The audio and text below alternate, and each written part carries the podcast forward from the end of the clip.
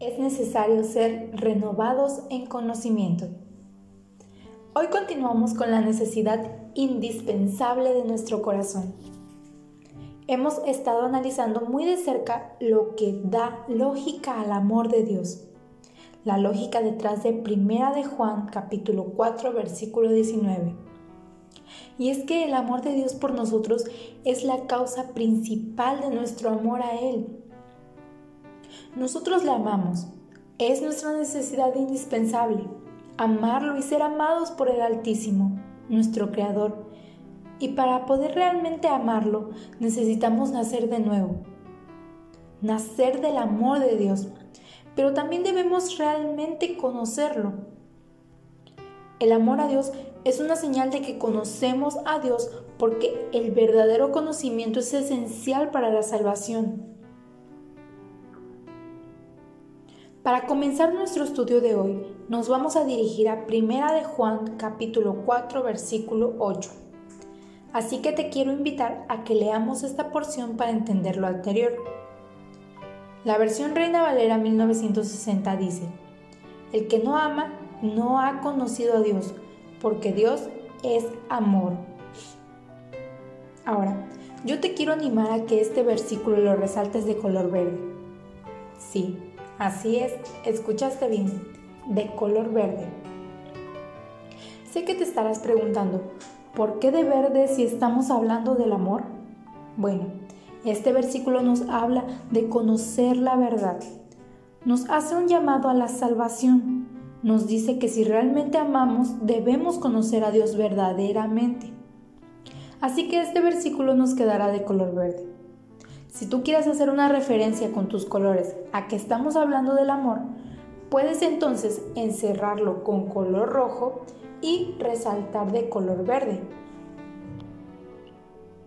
Volviendo al tema, el conocimiento, el verdadero conocimiento de Dios, no es aquel que implica leer las escrituras todos los días, no es aquel que se ocupa de estudiar a fondo cada pasaje, cada versículo de cada tema específico. El verdadero conocimiento de Dios nace a través de una relación progresiva con el Padre. El verdadero conocimiento nace del amor a Dios.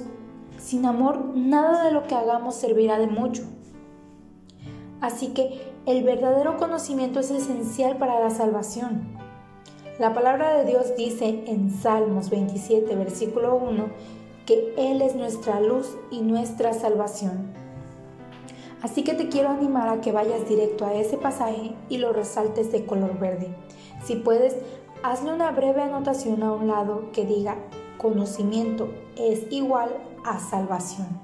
Y entre paréntesis, primera de Juan 4, versículo 8.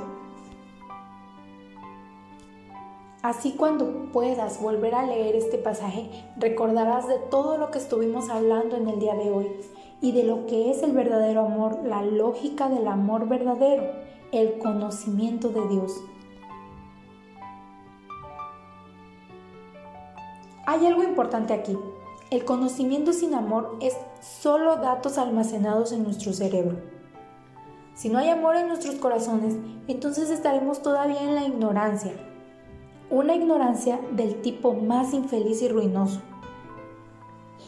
Si el amor no funge como sal para preservarlos, entonces todo ese conocimiento será en vano. Recordemos que Primera de Corintios capítulo 13 dice que cesarán las lenguas y la ciencia acabará. Solo el amor permanece para siempre. Así que tenemos que tener este amor y seremos necios para siempre.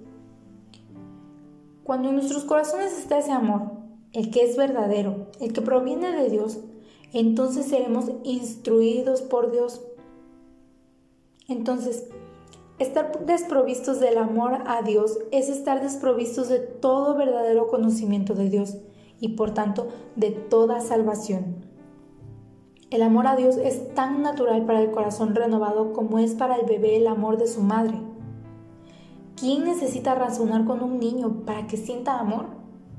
Si tenemos la vida y la naturaleza de Dios en nosotros, ciertamente buscaremos al Señor. Así como la chispa que contiene la naturaleza del fuego asciende a lo alto para buscar al sol, así el Espíritu nacido de nuevo busca a su Dios, de quien ha obtenido la vida. Así que, para finalizar el día de hoy, quiero animarlas a que en esta hora hagamos un pequeño examen y nos escudriñemos muy muy bien en nuestro interior. Identifiquemos si amamos a Dios verdaderamente o no.